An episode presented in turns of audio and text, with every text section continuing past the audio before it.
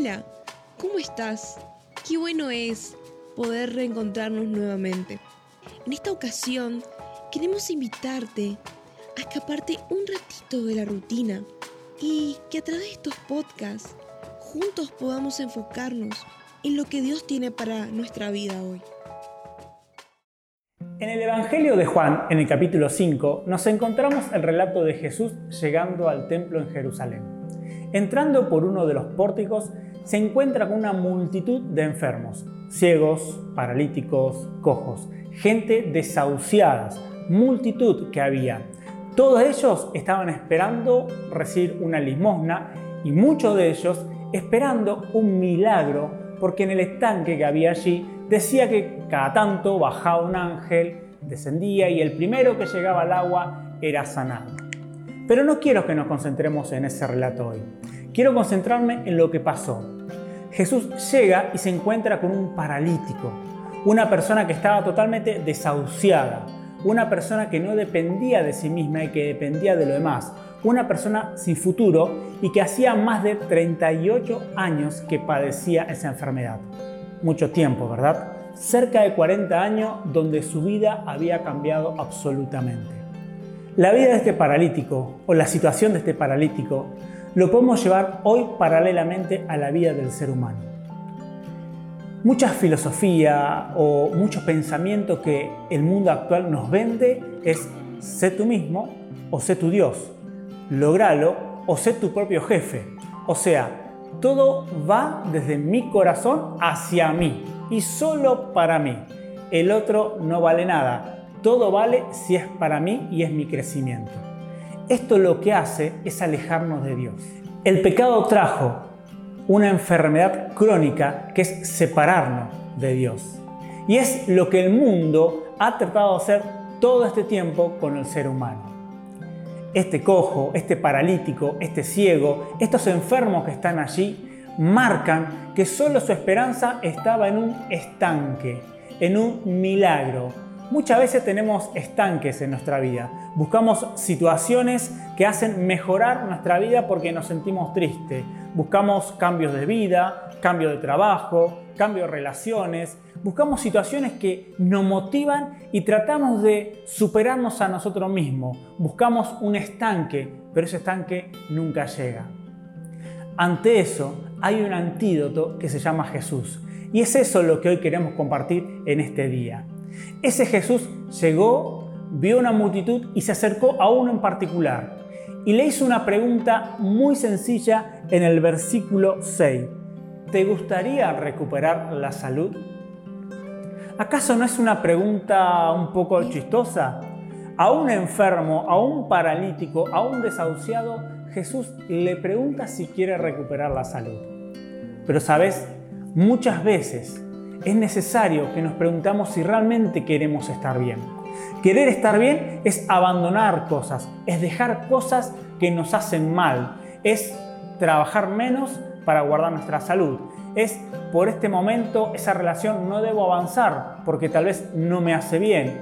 O tal vez tengo que dejar cosas que me gustan pero que me van a afectar en el futuro. Es dejar de pensar en uno mismo para realmente pensar en lo que Dios quiere para mi vida. Hoy quiero que podamos entender que el corazón, cuando está pleno de Cristo, es un corazón sano, cuando el corazón no está pleno de Cristo, es un corazón que no termina de estar sano. Esta pregunta que parece inocente al paralítico es para vos y para mí hoy en día. ¿Queremos realmente estar sanos?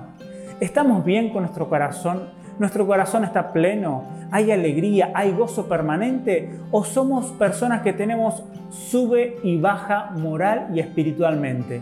Viste que muchas veces nos pasa esto. Un día estamos bien, o un par de meses andamos motivados y de repente nos desplomamos porque las cosas no salieron bien. Es que emocionalmente el ser humano está peleando todo el tiempo en una doble tensión. Pero Cristo nos vino a dar gozo en abundancia para que aún en situaciones complicadas el gozo permanezca porque hay fe en Él. Ante esta pregunta, el ciego no dijo sí o no, dio excusa. Es asombroso como Él dice, es que no puedo, Señor, porque siempre que llega alguien o que el estanque empieza a moverse, alguien llega antes que yo. Está bien, tal vez el paralítico no sabría quién era Jesús, pero decime si muchas veces no damos excusas cuando alguien nos pregunta cómo estamos o por qué estamos así. Desde el principio, desde la, creación y el principio, Adán y Eva dieron una excusa ante el Señor de por qué habían comido la manzana o el fruto prohibido. Y de allí en adelante, el hombre, siempre la humanidad, tuvo una excusa para justificarse del porqué de las acciones. Basta de las excusas. Tal vez este hombre con todas sus excusas representa a esa humanidad también, a nuestra humanidad. Pero Jesús, ante las excusas de este paralítico y ante las excusas de esta humanidad que hoy vivimos todo el tiempo, frenó al paralítico y le dijo, ponte de pie, toma tu camilla y anda. Él nos conoce, Él sabe todo lo que nos pasa, pero hay algo que Él nos puede garantizar, es el perdón y el gozo para nuestra vida que puede ser de manera inmediata. Estando Él muriendo en la cruz, uno de los ladrones le dijo, Señor, ten misericordia de mí, llévame contigo. Y Jesús le dijo, hoy estarás conmigo en el paraíso. A veces las sanidades físicas pedimos el milagro y se dan de manera inmediata o a veces tardan y a veces no se dan.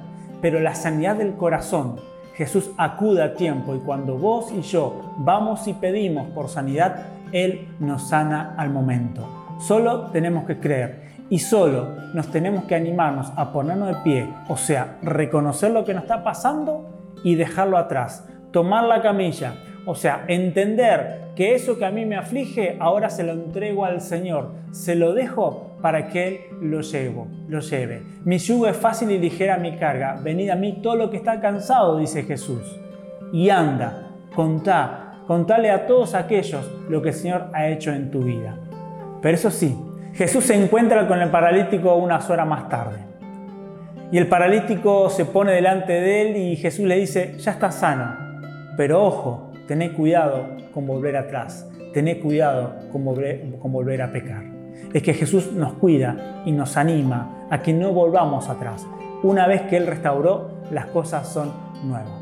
Por eso, en este día, quiero que puedas pensar en esto.